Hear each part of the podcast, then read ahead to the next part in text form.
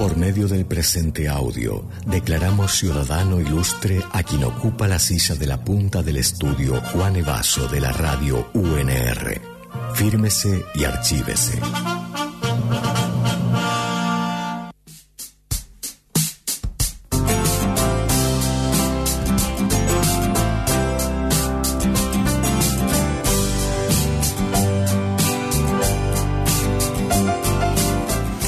Laura Copelo es actriz, titiritera, docente y alma mater del Teatro de la Manzana, que este mes está cumpliendo 30 años. Cuna del teatro rosarino, donde actores, actrices y tantos otros artistas han habitado sus tablas. Su obra, Laurita, tiene muchas cosas que hacer, es autobiográfica y ha girado por el país cosechando halagos. Hoy declaramos ciudadana ilustre a Laura Copelo antes de que nos ganen de mano. Porque va a pasar. ¿Cómo estás, Lau? No, no, vos sí, yo tengo un perfil muy bajo, no, no me llaman para esas cosas, así que estoy muy contenta de ser ciudadana ilustre. ¿Ilustre se llama? Ciudadana ilustre, sí. Ciudadana nosotros ilustre. Estamos muy contentos también. Ilustrada.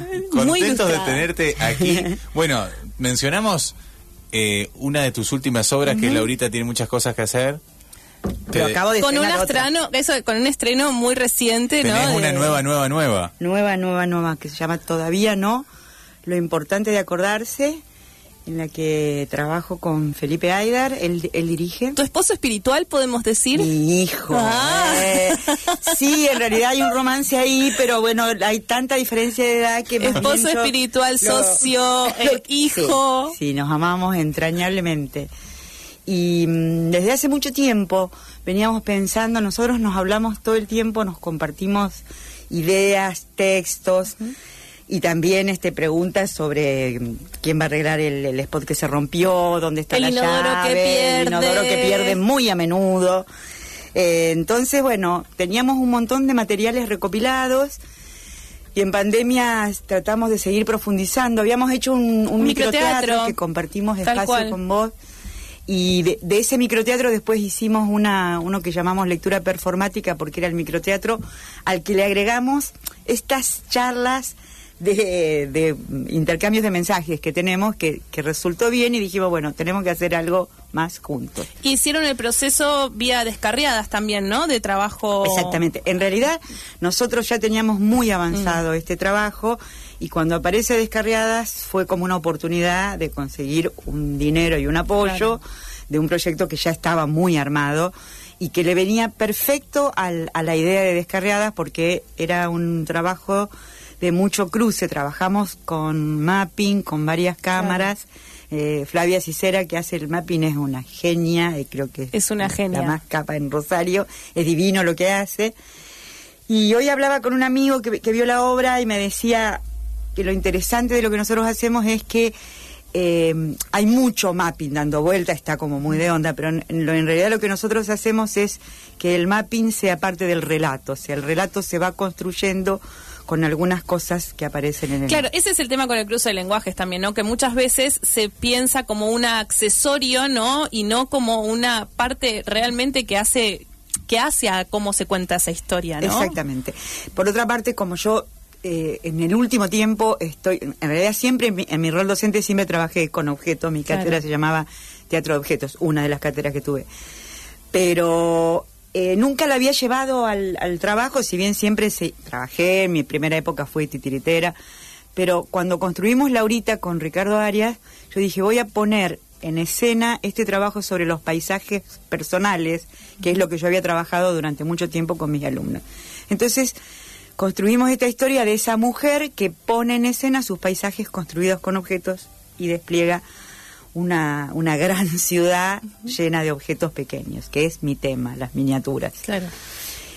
Y esto es un poco la continuidad de eso. La cámara lo que permite es ampliar ese, ese paisaje que, que es muy pequeño y que a veces no se La veía, proyección, ¿no? se Es- proyecta. Claro. Y a su vez es como, bueno, es mm, los recuerdos, eh, los deseos, los temores, algo de eso es lo que aparece. Te iba a decir, hay como una adaptación en el teatro de objetos, la cámara, la tecnología y te permite como eh, masificarlo, volverlo para espacios más, Exactamente. Sí, más claro, am- una amplificación, por decirlo de Exactamente. alguna forma. Totalmente. Eh, Pali Díaz, que es quien construye lo, lo que yo pienso, lo, lo, lo lleva a la acción Pali, que es una artista plástica, y ella me decía el sueño del pibe que, que te hayan puesto una cámara Claro. que amplifica lo que ves, porque con Laurita lo que nos pasaba es que lo hicimos en lugares muy grandes y obviamente se ve una estructura que es bella porque porque es interesante lo que se arma, pero no ves los, los Claro. objetos Claro. pequeños. Entonces, bueno, esto es nada, una, una idea, una propuesta. Muy bueno. Laura pensaba, recién te escuchaba y decía, bueno, eh, hablabas de Fla, habla- habías, hablabas de Felipe, hablabas de, de Pali, ¿no? Como también esta eh, es una carrera hecha en- a, a partir de la conversación y del diálogo. Bueno, hablabas de Ricardo también. Sí. Cómo eso también fue hace crecer todas las todos los procesos creativos y artísticos que llevas adelante y que creo que bueno un poco el aniversario de, de la manzana viendo los videos también que aparecen en las redes de todos contando sus historias no ahí está hecho de estas conversaciones de estas creaciones colectivas no Sí, eh, digamos, yo estoy sorprendida porque, bueno, yo soy una acumuladora de, de cosas, de objetos y obviamente tengo guardadas fotos y esos videos que aparecen de cuando era niña y, y tengo los, los programas, eh, las fotos. Ayer este Sofía Dividino estaba impactada de que yo tu- tuviera guardada esas fotos que aparte vos ves la foto y es un, un semillero de actores. Hay Claro. montones de pibes, María Franchi, Bernardo Vita que está en Buenos Aires, la Luqui Pancia, eh, Anita Marini, eh, Anita Ceruti que está viviendo también en Buenos Aires, montones de pibes y pibas que pasaron por la manzana, bueno, lo- José Irado, su hermana, eh, Violeta Vázquez, la hija de Chiqui, que, que se fue para otro lado, para otra, ahora está como más dedicada a otras cuestiones, pero bueno, son todos pibes que pasaron y cuando nosotros vemos los textos que laburábamos, es súper interesante. A mí los pibes me escriben diciéndome, eh, por vos conocí a Cortázar, a Girondo, eh, era copado lo que pasaba. En aquel entonces, cuando eso se abrió, ustedes son muy jóvenes, pero cuando se abrió la manzana, era parte de una estructura más grande que contenía, estábamos uno arriba y otro abajo, la Sociedad del Ángel, que fue una escuela de formación de actores que armó Chiqui González con Rodolfo Pacheco. que lo cuenta Vilma además, Sí, ¿no? Vilma lo cuenta y Hugo Salguero, porque Vilma, Ricardo, Paula, eh, todos fueron, bueno, eh, Guirado, eh, era, aparte éramos alumnos y éramos y empezamos a ser docentes también. Claro. Entonces fue como muy potente. Hubo unos años en lo que mucho del teatro independiente y autogestivo sucedía en el Teatro de la Manzana y la Sociedad del Ángel en esos dos pisos así en esa en planta esos dos baja pisos planta alta. que claro circulábamos, las muestras se hacían ahí, dábamos clase arriba, abajo y, y por la manzana. Yo tengo una carpeta, que era la carpeta que armábamos cuando después, años después, se armó el Instituto del Teatro, nosotros somos previo a, a eso. Hay una carpeta y si vos ves las obras, está casi todo el teatro rosarino de ese momento. Porque el, el rayo nace dos o tres años después, existía Caras y Caretas, estaba la sala de David Ederi, el Mercado Viejo, y no, no sé qué otras más existían. Éramos pocas salas y había como, bueno, un- algunas salas que eran más del teatro de texto y nosotros éramos más, lo que se llamó en aquel momento el teatro de la imagen, de la fragmentación, lo que nos, lo que metió Chiqui, digamos, este, y después, bueno, después fueron eh, tomando distintos rumbos, todo lo que estábamos ahí de la niña fundadora quedó yo sola, rodeada de jóvenes, porque esto es lo otro que sucede. digamos. Eso te iba a decir, hay una retroalimentación y decís, bueno, pasaron un montón de personas que después hicieron carrerones, o su vida fue por otro lado, pero pasaron por ahí, fue re importante, y a día de hoy sigue pasando gente, siguen formando, está súper activo el teatro, o sea, Sí, es, sí, es interesante. sí, está súper activo y, y los que han sido, los que se formaron ahí, o se formaron, tuvieron su primera arma ahí, vuelven a hacer funciones, a dirigir, a actuar, está, es copado, digamos. Al- Alguien me Juan me preguntaba el otro día eh, ¿qué, qué me había hecho sostenerlo, porque en realidad mis otros pares fueron tomando otro rumbo. Y yo soy tosuda y aparte en algún momento sentí no se puede destruir es- esto, digamos, tiene que seguir funcionando esto. Entonces ahora viene el tema del legado, digamos, por eso también es- esta obra eh, habla de eso, de, de la memoria y de lo que uno deja, ¿no? Ahí estamos, bien. Mirá.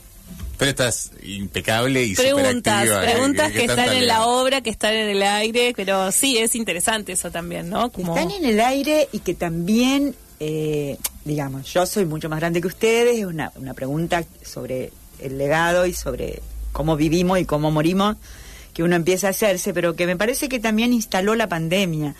La pandemia nos colocó en un lugar de incertidumbre, de perplejidad y nos confrontó con la muerte a, a todos, porque todos tenemos, en, en- si bien siempre todos tenemos a alguien que se muere, la pandemia me parece que nos puso En convivencia cotidiana con la muerte. exactamente, Ujú. exactamente. Contábamos muertos en, en todos los medios Todas de las mañanas. comunicación. Exactamente, Sí. claro, porque eso era... Todos nos podemos morir, sí.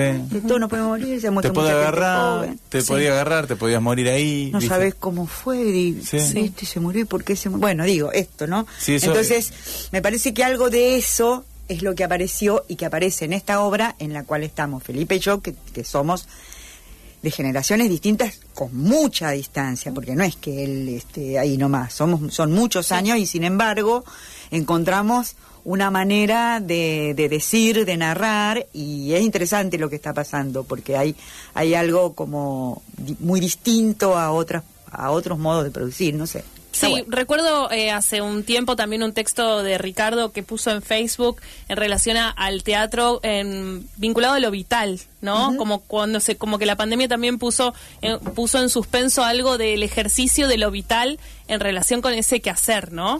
Y me parece que también es, claro, es, es, es interesante también decir, bueno, cuidamos ahora poder pensar eso, bueno, que que- no no renunciar a la pregunta de qué es lo que nos ata la vida de alguna Sí, manera, ¿no? Pero aparte vos fíjate la cantidad de cosas que hay para ver. Todos salimos con todo lo que tenemos a mostrarnos, porque evidentemente ese tiempo de quedarnos ahí o de hacer, todos hicimos miles de cosas. Grabamos, intentamos hacer teatro, bueno, Sí. hicimos montones de cosas. Pero no hay con qué darle a esto de estar con tu cuerpito vivo Sí. mostrándote ahí. Y bueno, y eso es lo que nos fue negado por, por esta cosa que también, ¿viste? la pandemia. Aparte también es loco porque, pues sí, ahora, ¿qué pasó con la pandemia? No está mal, ¿Qué dice, ¿cómo- ¿Dónde cómo era que vivía? ¿Dónde está? Claro. ¿Viste? Sí, sí. A veces me encuentro con alguna gente que me dice, quisiera volver un poco, un a estar poquito, un poquito menos, adentro". menos, quizás menos, menos afuera. Ah, sí, porque también este me parece que dejó secuelas muy serias Sí. en los modos de relacionarnos, este, en la locura, en la agresividad.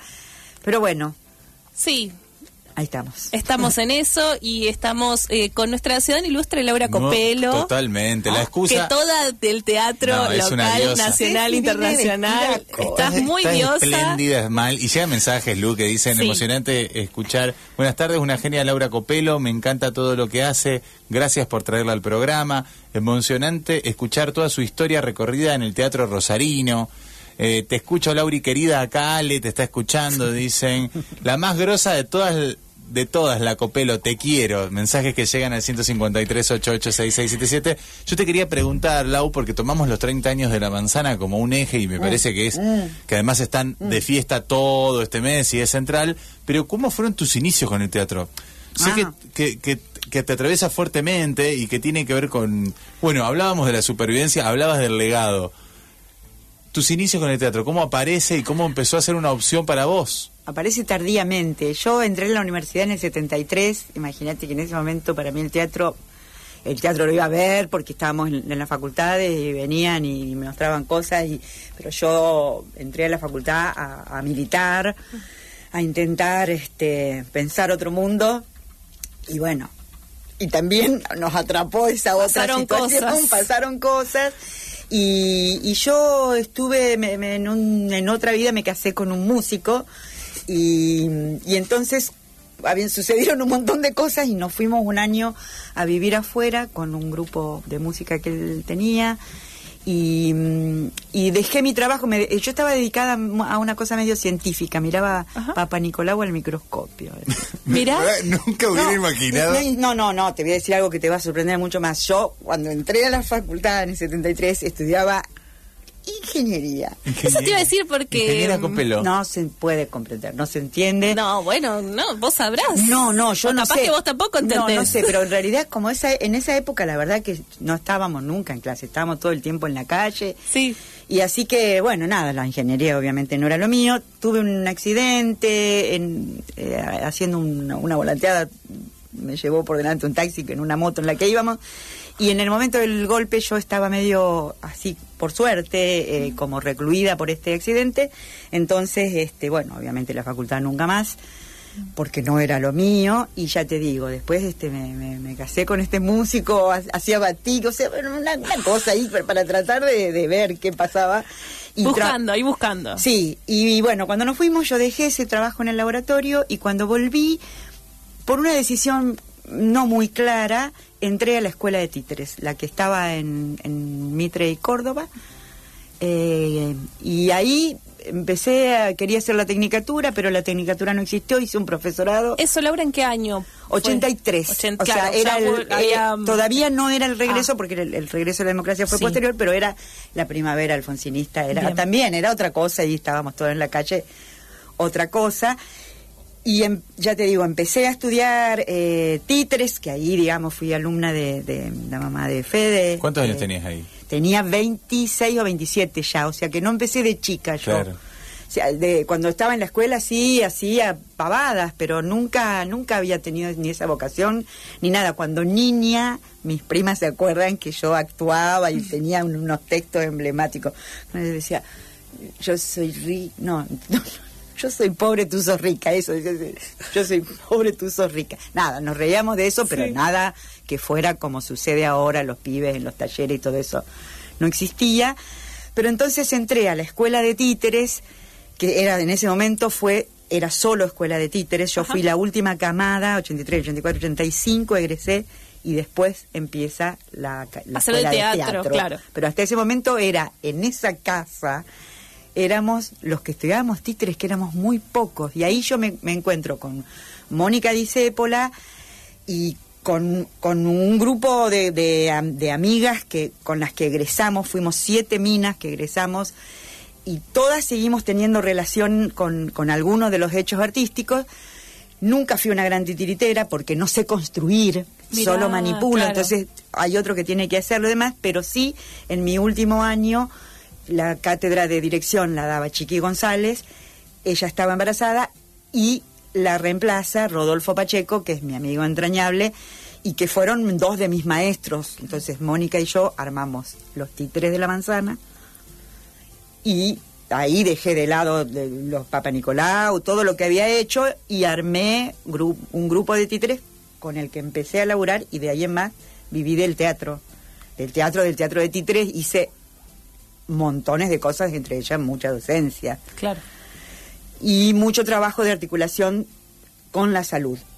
En, en la salud pública, en el hospital provincial, creamos un espacio de juego que funcionó, yo en el cual estuve durante 13 años y después lo siguió otra gente y sigue existiendo. ¿Y cómo fue esa experiencia de armar ese dispositivo? Maravillosa, porque... Porque por- no existía, digo, antes No. de... O sea, la, la llevaron ustedes... Eso es previo a la aparición de, de todo lo que sucede ahora, los, los payasos, todo esto Claro. es como posterior. En ese momento no había, fue una experiencia alucinante. Una amiga mía psicóloga que trabajaba en la residencia de posgrado de la Facultad de Psicología, que tiene su trabajo en esa sala de internación pediátrica, se les ocurrió pensar un dispositivo que, que, que permitiera que los pibes jueguen. Claro. Lo, que, lo cual parece hoy una obviedad, pero en ese momento a nadie se le ocurría y los pibes y las pibas y las madres pasaban horas eternas y ni siquiera eran nombrados. Era como una situación como de, de mucha, estre- de extrema vulnerabilidad. Sí, aparte de estado constante de enfermedad cuando no hay lugar para otra cosa, ¿no? Exactamente. Sí. Entonces fue darle lugar a otra cosa, a que apareciera la historia. Empezamos a hacer como construcciones, juegos teatrales y demás, y fue una articulación entre la psicología, la pediatría y el teatro. Súper interesante. Qué belleza. Bancado por la Escuela de Teatro y Títeres. Ya teatro y títeres. Ya ahí, Teatro y Títeres. ese- Eso, Carlos Jiménez, que fue uno de los rectores, él permitió que yo, con horas cátedra de la escuela, Mira. el trabajar ahí. Eso fue lo que lo hizo también súper interesante. Era un laburo pago y bancado desde el Estado. Entonces fue muy interesante. Bueno, una experiencia pionera, podemos decir. Muy pionera. Sí. De la articulación entre la salud y el arte. Sí, sí, sí, totalmente, totalmente. Y la, presentamos en muchísimos lugares. En ese momento Marcelo Mainín también estaba empezando a hacer algunas experiencias en, en el ECA. Entonces éramos, fue muy potente esa experiencia, sí. Qué lindo. Estamos charlando con Laura Copelo. Esto es un lujo que nos estamos dando, ¿eh? Ah, ah, ah. Eh, eh, compañera del alma, abrazo enorme, qué lindo escucharla. Gracias Radio Universidad. Nos manda Ricardo Arias, le mandamos un saludo muy grande. ¿eh? Mi amigo del alma. Eh, Lau, y vos me vas contando todo esto, me sorprende lo de tu análisis de los PAP, me parece una cosa loco.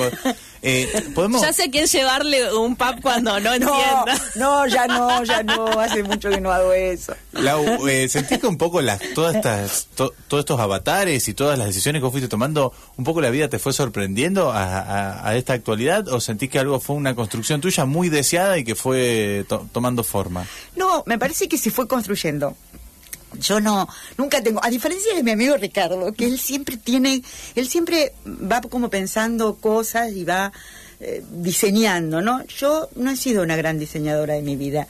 Eh, me parece que la vida me ha ido como, me, fue apareciendo y yo fui tomando, ¿sí? ¿Viste esto? Me enamoré, me separé, eh, me, compré una casa, digo, pero no, armé un teatro, pero es como que voy como enlazando las las oportunidades que me aparecen pero no no estoy diseñando, o sea, yo no estoy pensando ahora eh, cómo cómo va a ser, o por lo menos racionalmente, ¿no? Seguramente sí. Lo, lo que sí me parece que hago es ir como tomando y sintetizando algunas cuestiones que suceden y ahí le voy dando para adelante. Qué interesante. ¿Y, y ahora la fiesta de los 30? ¡Wow! Ah, bueno. Podés decir que cumplís 30, además. Cumplo 30.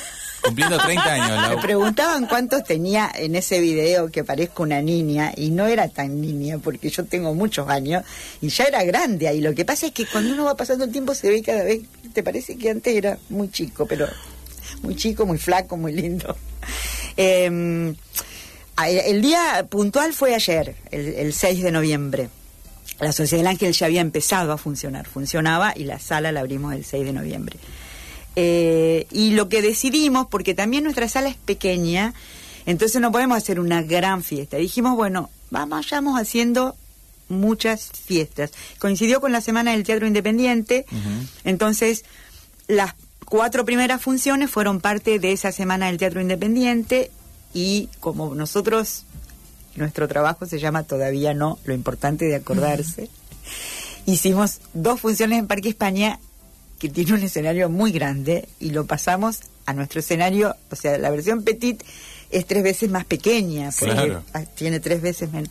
Bueno, entonces armamos el sábado a la noche, hicimos esa función en pequeño y nos quedamos ahí brindando. Y ayer brindamos con Rosario Imagina y, y así, y ahora empieza desde este jueves un, un nuevo plan de festejos eh, que son funciones al 2 por 1 para todo el mundo, porque el Instituto del Teatro nos ayuda con un programa que se llama Reactivar Escena. Entonces hacemos jueves, viernes, sábado, a veces, a veces jueves, viernes, sábado, domingo, un montón de funciones con elencos queridos que han pasado este año por la, la programación de la manzana. O sea que entonces hay una, una fiesta que ya arrancó. Y otras fiestas y que, va siguiendo. Consecutivas. Me gusta. Yo soy muy de eso, de la muy de la joda.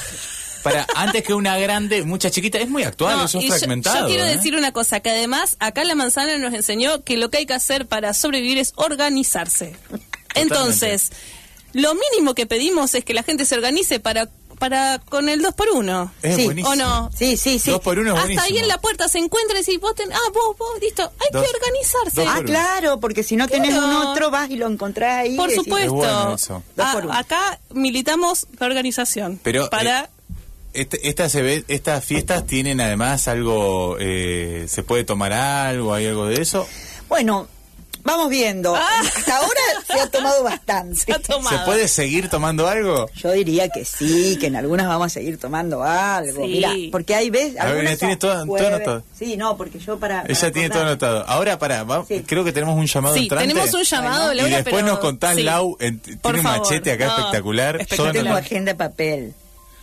Lau, eh, en un ratito nos va a contar la agenda del Teatro La Manzana que tienen que ir es todo este mes. Una gran propuesta por los 30 años. Pero ahora- antes. Ahora viene la parte dura, Laura. ¿Qué? Responsabilidad civil por ser ciudadana ilustre. Ah. Ponete los auris, te pido. Ay, por Dios. Un ratito. ¿Qué? Después te los sacás. ¿Se escucha bien? Sí, ¿Nos escuchás bien? sí. ¿Te molesta escucharte? No. Ah, bárbaro. Hay una... La voz del pueblo se comunica al teléfono. Hola, La voz del pueblo. No, ¿quiere que un pueblo tiene una voz muy rara? Sí. un Sí. pueblo joven, como es el pueblo argentino. Sí, Bueno, sí, relativamente, el pueblo argentino. En Sí. comparación con los japoneses somos jóvenes. ¿Con los quién? ¿Con los japoneses? Con los japoneses. Ah, está Ah, bien, ah. sí. Los milenarios. Ah, sí, puede ser. Ah, son milenarios, dice, ¿no? Sí, algo así. Bueno, vamos a los bifes. Preguntas. Pero no me gusta de, de la cuestión de- de diletar. ¿Qué figura Rosalina merecería su plaza y por qué? ¿Qué? ¿Qué ¿Qué figura? figura Rosalina merecería su plaza y por qué? ¿Merecería qué? Su plaza. ¿Qué figura rosarina merecería su plaza y por qué? Pregunta la voz del pueblo que hoy está eh, con, con los agudos. Eh, Tiene tocados. mucho agudo. Muchísimo ¿A quién, agudo. ¿A quién yo pondría en una plaza? Sí. ¿Esa es la pregunta o qué? No, ¿Qué ¿A plaza? quién le darías una plaza? Porque Para que abrió dos preguntas. la plaza, la plaza yo- Felipe Aidar, ¿no? Yo- Como bueno. Sí. No, bueno, sí. Primero la Plaza de la Manzana, que... Eh, bueno, eh, ¿qué? claro que sí, la Plaza de la Manzana. Claro. Sí, sí. Eh, Y después, ¿a qui- ¿a quién le pones un busto en una plaza? Un busto, claro, un busto en la plaza de la manzana de quién? Ricardo Arias. Claro que sí. Sí, mi amigo del alma, Ricardo Arias, y podría tener abajo como unas especies, como si fueran como unos, iba a decir unos, pero unos personajes más pequeños, y que estuviera, suponete, Paula también, Felipe, Paula, eh, podría estar Guirado también, Janina Menelli, todo. No, no va a haber quilombo que son que están más pequeños y eso. sí, puede ser. Estamos hablando de, eh, de gente con egos. Con. Bueno, Gente del teatro. en- no, entonces podríamos hacer como unos, como un- más unos gigantes, como si fueran esos que había- lugar para la gente. ¿Viste esos que hay en, cómo están esos que hay en Estados Unidos, todos esos grandotes? A las caras Ah, del monte de monte de Eso, bueno, ahí está. Entonces, mira, Arias, Girado, Cuatro personas, te metiste en una. eh, no, no, pero también te pongo, te Ponete a vos. me pongo a Paula García Jurado, bueno, y yo. Y ahí, Ahí está, está. listo. ya Está, y ahí más chiquitos si lo ponemos a Felipe. Que Felipe se gane su colina. Felipe es demasiado alto, se me para al lado y siempre me queda muy alto. ¿Qué presupuesto? Es caro. Bueno. ¿Y a dónde Claro. hacemos el monte Rushmore del Pasa que teatro? como tienen la mejor ley, eh, lo- los teatreros se ponen a gastar, ¿viste?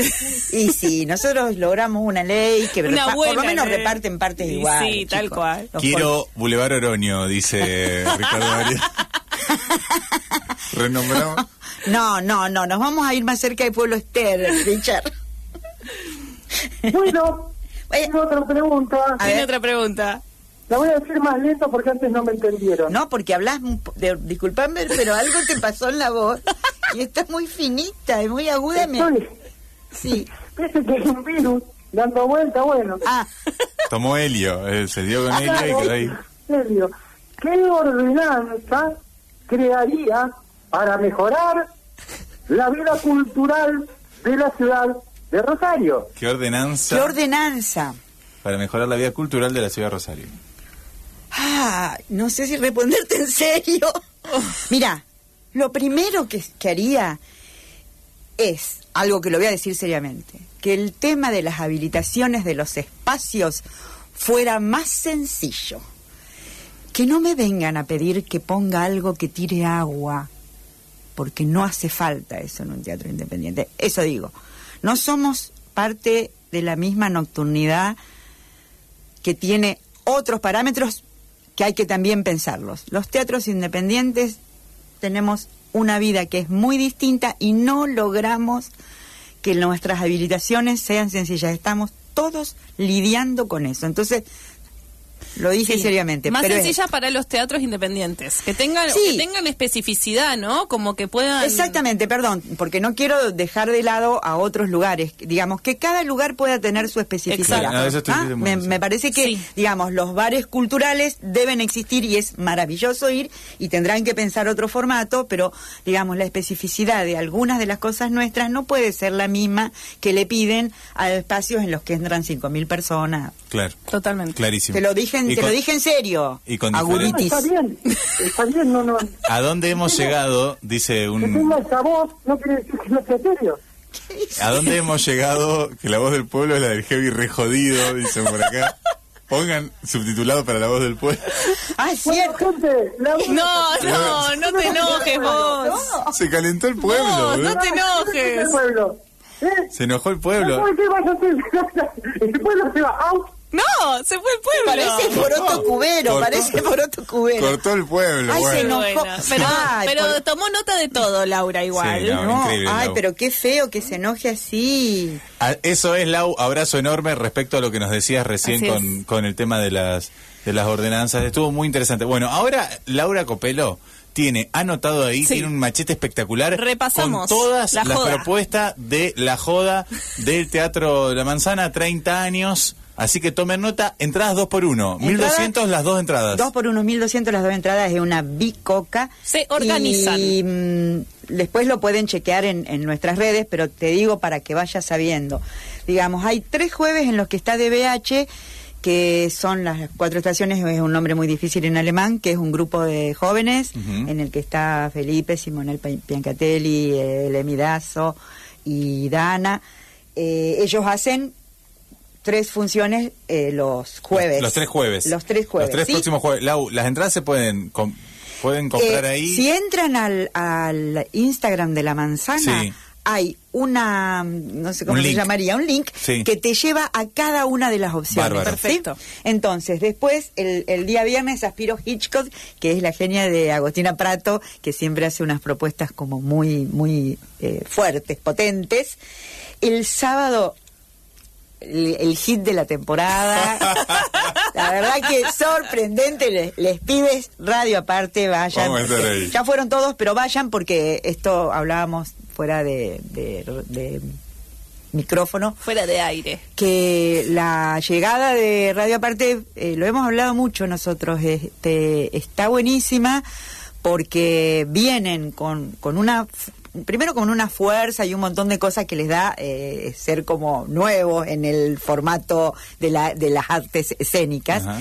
y con mucha experiencia en este formato, el de la difusión, el de la radio, lo cual hace que tengan un público eh, activo, alegre, entre- digamos, la verdad que es súper interesante la, la propuesta que han llevado y para nosotros es una alegría que esté siempre lleno, ¿no? Y que lo disfruten, que se divierta, que la gente salga y diga, lo pasás bien, está buenísimo. Bueno, muchas así gracias. Así que, bueno, el sábado estamos ahí con Radio Aparte. Nos Sí. sumamos a la fiesta. Después, eh, el... Después, los jueves son, claro, todos los Claro, jueves, 10, los jueves. 17 y 24, está la misma propuesta. Sí, DBH.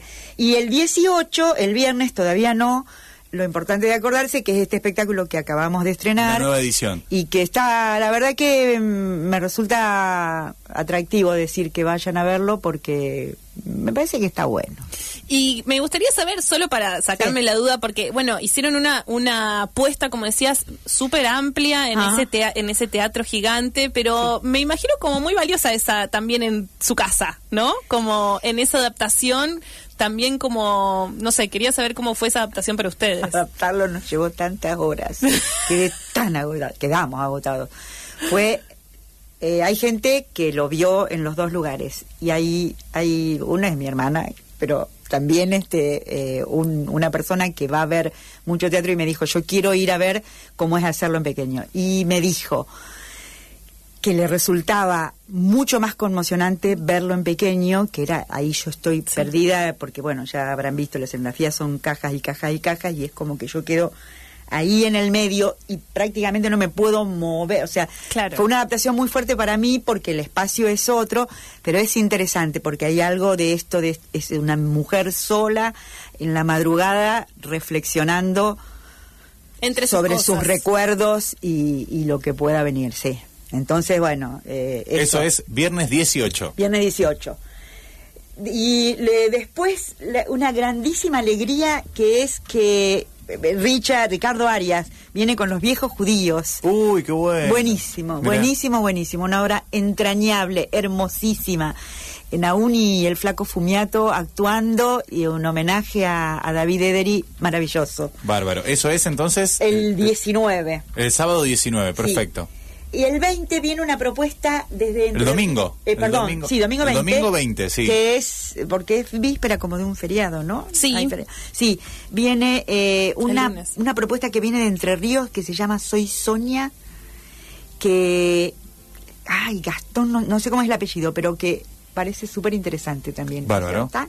El, vier- 20, El viernes, domingo el- 20. ah, perdón, domingo. domingo 20. Domingo 20. Bárbaro. Estamos en ese fin de. Y después, Nos vamos ahí. El al otro el otro Sí. fin de semana jueves de BH viernes otras entrañables crónica de una debacle con Andrea y Fiorino y Claudia Schumann que lo han movido ya por todas partes que han sido siempre parte de, de nuestros encuentros. Eh, Andrea siempre dice que ella fue la que este bautizó el primer escenario tiraba no sé qué y Claudia bueno fue- actuaba en ese escenario también. El sábado 26, eh, Mariana Balsi con sus monólogos, que también es otra entrañable de la manzana, que también llena y, y hace muchas propuestas con alumnos, con sus grupos de producción.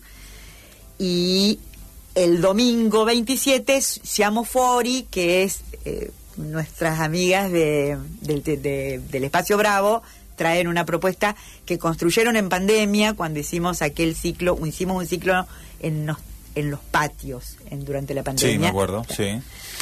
Y bueno, y después todavía sin fecha porque porque hay Ya que estaríamos en diciembre ahí. Sí, pero en, en diciembre va a haber quizás una más de DBH y también viene, y esto es una noticia bomba, Hamlet. Ah, y hay que ver cómo, lo van a hacer ahí. Ahí sí te quiero Ahí ver. ver. Lo quiero Ricardo ver. Arias, ¿cómo nos vas a meter a todos esos en ese escenario pequeño que Ahí te tenemos? quiero ver, Arias. Bueno. Sí, sí, sí. Así que Qué bueno, genial. nada. Y después ¿Cómo está nada? De todo. De, De todo. todo, de Sí. todo. Entren si no al Instagram de Teatro de la Manzana, Sí, ahí está toda la data, pueden comprar las entradas, dos por uno, dos entradas por 1.200 pesos, está buenísimo para ir a ver muchísimo teatro. Laura, Yes. muchas gracias. Un placer, Gracias y muchachis. felicitaciones por tu título. Ah, ah, bueno, perfecto. No, y quiero ver si, si quedó registrado lo de los pedidos que hice. Sí, por supuesto. Eso con la voz. ¿No? Sí. Sí, ¿De claro. cuál? Lo- ¿El Monte Rushmore del teatro? Sí, sí, sí, Eso, sí, se, va, sí. eso se Eso va a se hacer. va Sí, a tengo hacer. que pensar, porque también a lo mejor podríamos agregar otras personas. Estoy pensando Ah, que te vas a también... meter en No, un te quilombo. metiste en un Sí, quilombo Andrea ya. Torino y Schumann tendrían que estar... Bueno, sí, un tema, una placa para TIR también. Bueno, es mucho, es muchísimo. Es, es bastante. Gracias, Laura. Gracias. Chao, gracias.